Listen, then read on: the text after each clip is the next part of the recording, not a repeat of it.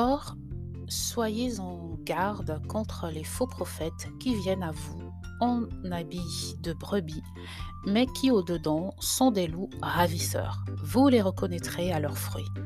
Cueille-t-on du raisin sur des épines ou des figues sur des chardons? Ainsi, tout bon arbre produit de bons fruits, mais l'arbre mauvais produit de mauvais fruits.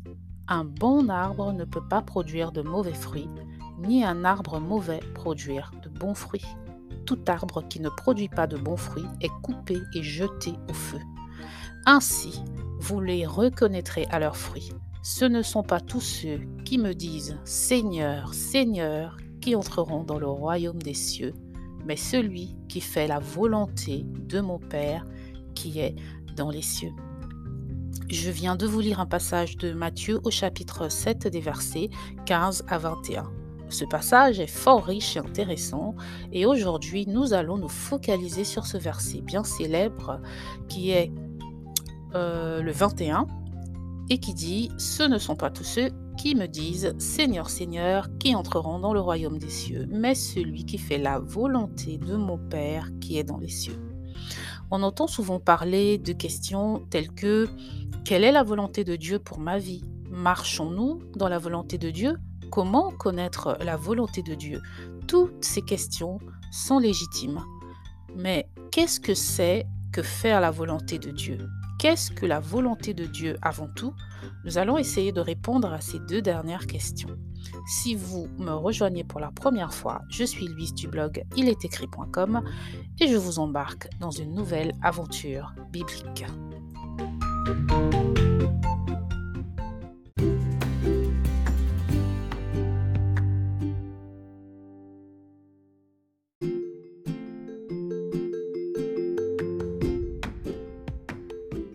Alors, notre passage du jour de Matthieu 7, 21 nous dit donc que seulement si nous faisons la volonté de Dieu, nous hériterons du royaume des cieux. C'est clair et concis. Nous pourrons aborder ce qu'est le royaume des cieux dans un prochain podcast ou dans un prochain article sur le blog. J'ai déjà abordé le sujet de l'obéissance et la nécessité de pouvoir et de savoir écouter la voix de Dieu et de mettre en pratique sa parole. Je vous mettrai les liens en description si cela vous intéresse. Ce verset nous rappelle que si rien, euh, que si nous ne faisons pas la volonté de Dieu, voilà, si nous ne marchons pas selon sa parole, en gros, si nous ne lui obéissons pas, rien ne sert de dire que Jésus est notre Seigneur. Car quiconque fera la volonté de mon Père qui est dans les cieux, celui-là est mon frère et ma sœur et ma mère, nous dit Jésus dans Matthieu 12, 50. Un Seigneur, c'est celui qui a le pouvoir sur nous. Nous sommes ses sujets. Donc, euh, il faut que nous saisissions la portée de ces mots qui sont que nous reconnaissons Jésus comme notre Seigneur. Nous lui devons donc allégeance, fidélité et obéissance. On dépend de son Seigneur, on lui appartient. On comprend bien que simplement dire de ses lèvres que Jésus est notre Seigneur ne nous sauve pas. Nous devons faire la volonté de Dieu. Mais qu'est-ce que la volonté de Dieu? C'est notre grande question. Posons donc nos valises dans le livre des Éphésiens, où il est écrit, euh, je vous cite des bribes des versets 4 à 14, Béni soit le Dieu et Père de notre Seigneur Jésus-Christ, qui nous a bénis de toute bénédiction spirituelle dans les lieux célestes en Christ, selon qu'il nous a élus en lui avant la fondation du monde, pour que nous fussions saints et irréprochables devant lui en amour, nous ayant prédestinés pour nous adopter pour lui par Jésus-Christ selon le bon plaisir de sa volonté. Nous ayant fait connaître le mystère de sa volonté selon son bon plaisir qu'il s'est proposé en lui-même pour l'administration de la plénitude des temps, savoir de réunir en toutes choses dans le Christ les choses qui sont dans les cieux et les choses qui sont sur la terre en lui, en qui nous avons aussi été faits héritiers ayant été prédestinés selon le propos de celui qui opère toutes choses selon le conseil de sa volonté, afin que nous soyons à la louange de sa gloire, nous qui avons espéré à l'avance dans le Christ. Je vous laisse lire euh, le passage dans son entièreté et cela vous fera votre lecture biblique du jour. Il y a beaucoup à méditer euh, dans ce passage. Donc. Dans le livre d'Éphésiens chapitre 1, euh, des versets 4 à 14.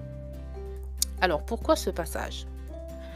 Eh bien tout d'abord parce qu'il nous dit trois choses. Il nous parle du bon plaisir de sa volonté, le mystère de sa volonté, et enfin du conseil de sa volonté. La volonté de Dieu est ici personnifiée, comme si elle avait une existence propre. Elle a un bon plaisir, elle est un mystère et surtout elle a un but. Ici, le mot conseil vient du grec boulve qui veut dire aussi but, décision, dessein. Le terme volonté euh, vient lui du mot téléma euh, rien à voir avec le lingala telema qui veut dire se lever, mes amis congolais. Mais c'est ici euh, un terme grec, donc T-H-E-L-E-M-A. Et il veut dire le dessein de Dieu, ce qu'il souhaite, son désir. Et donc nous comprenons tout simplement que la volonté de Dieu, c'est simplement ce que Dieu veut. Mais vous me direz, Luis, bah ça, on l'avait déjà compris. Mais attendez, nous allons aller encore plus loin.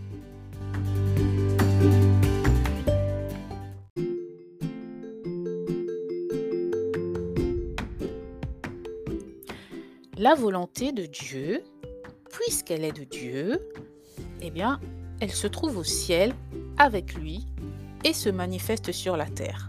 Que ta volonté soit faite sur la terre comme au ciel, te dit la Bible dans Matthieu 6, 10.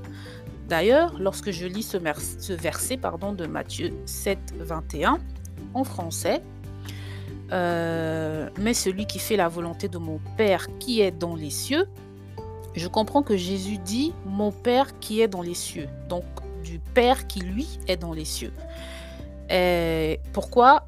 Bah, Simplement à cause de la prière de notre Père qui dit mon Père qui est dans les cieux. Mais euh, j'ai découvert qu'il y a une autre lecture, puisque il semblerait qu'en réalité, il s'agit de la volonté de son Père qui, elle, se trouve dans les cieux. Dans la version euh, King James en anglais, euh, la traduction est The will of my Father which is in heaven. Which en anglais peut être traduit par le pronom laquelle ou qui et ne peut donc pas se référer à Dieu lui-même. C'est donc sa volonté que le pronom qui en français se réfère et non au Père. Dans la version euh, Bible du Semeur, on lit Mon Père céleste. Donc, euh, et il y a bien d'autres versions qui, se, qui font la même chose et qui disent qu'il en fait qu'il attribue euh, l'adjectif céleste ou les cieux plus à Dieu, plutôt à Dieu qu'à sa volonté. Donc dans le grec, euh, le pronom qui est traduit euh, par qui est... Euh, il y en a deux de ce que j'ai trouvé. Enfin, il y en a un seul dans le Strong 3588, mais ce serait soit O, soit tout. H-O, soit T-O-U. Désolée parce que je ne sais pas trop comment prononcer. Et ces deux termes euh, renvoient euh, au pronom que ou à ce que, ce qui. Donc voilà. Et donc, si on doit traduire ce terme par ce que ou par ce qui, eh ben, je pense pas que cela se réfère à Dieu. Donc, bref. Euh, tout ça pour dire que ici, la volonté, en fait, euh, Jésus nous parle de la volonté de Dieu qui se trouve dans les cieux.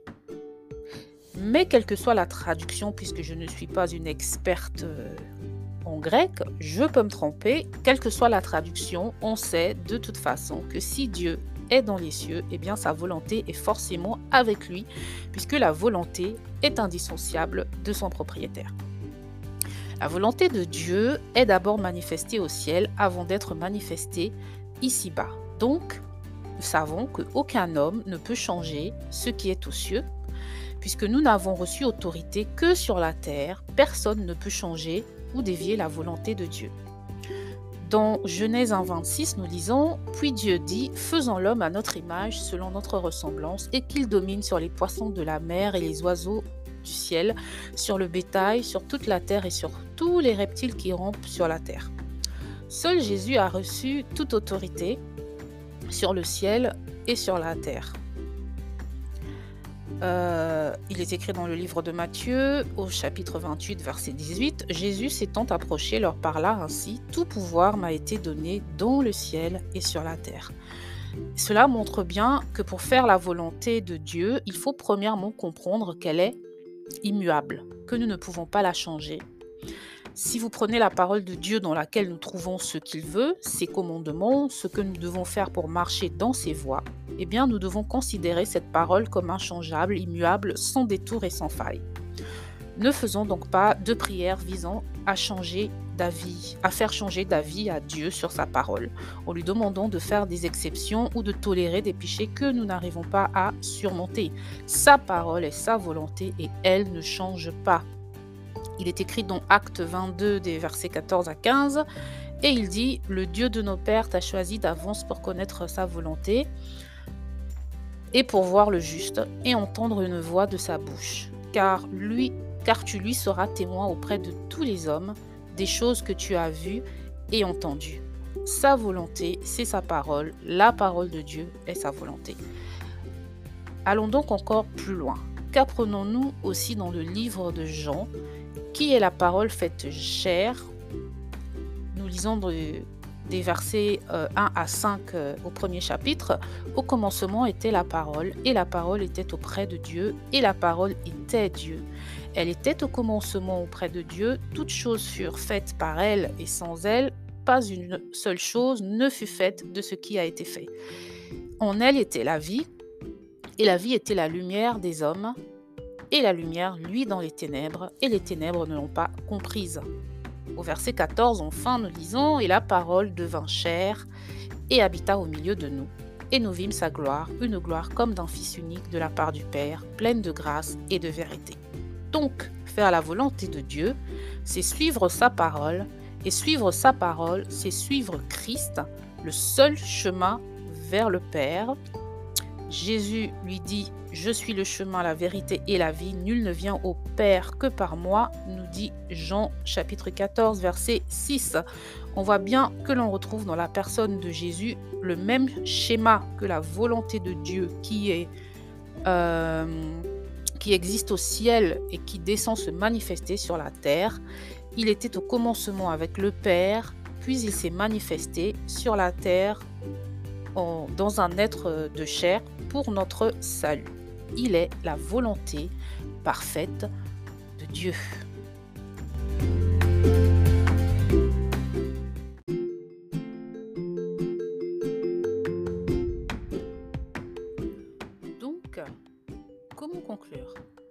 à la parole de Dieu, c'est suivre Jésus, c'est abdiquer devant lui, c'est lui appartenir. Telle est la volonté de Dieu. Suivre Jésus, c'est s'attacher à lui, c'est suivre sa direction.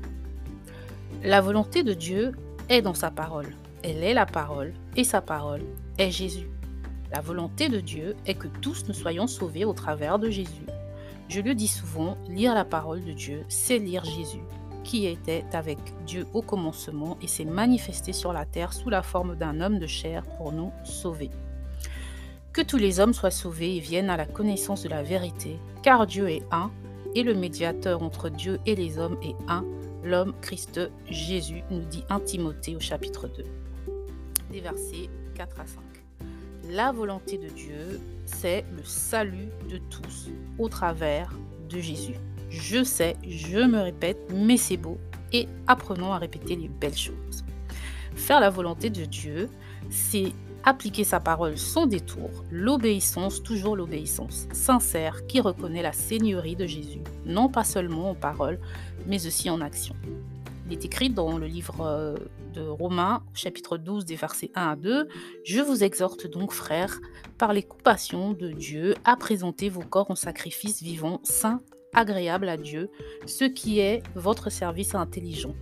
Et ne vous conformez pas à ce siècle, mais soyez transformés par le renouvellement de votre entendement pour que vous discerniez quelle est la volonté de Dieu, bonne et agréable et parfaite. Faire la volonté de Dieu, c'est faire ce qui lui est bon et agréable, et sa volonté manifestée au travers de l'œuvre de la croix, sans laquelle nous ne serions pas chrétiens, c'est que tous nous soyons sauvés, que tous nous ressemblions à Christ, et cette volonté est immuable, elle ne change pas, preuve de son amour insondable et incommensurable pour l'humanité.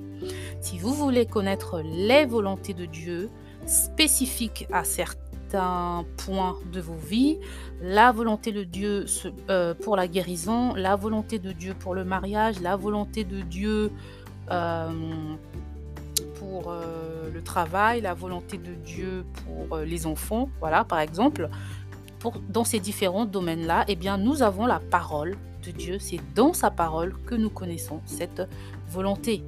Et aussi, euh, nous avons la relation avec Jésus, notre relation avec Dieu. Nous devons la développer, euh, développer une relation personnelle et intime avec lui afin que nous puissions recevoir sa volonté spécifique pour nos vies. Donc voilà. Donc nous avons aujourd'hui pu comprendre la volonté, on va dire, première de Dieu, qui est notre salut, qui est le salut de tous. Et nous savons aussi que Dieu a une volonté spécifique à chacun de nous. Et cela, nous trouvons cette volonté au travers de ses écritures et au travers d'une relation personnelle avec lui. Voilà pour aujourd'hui. Que Dieu vous bénisse et on se retrouve bientôt pour une prochaine aventure biblique. Ciao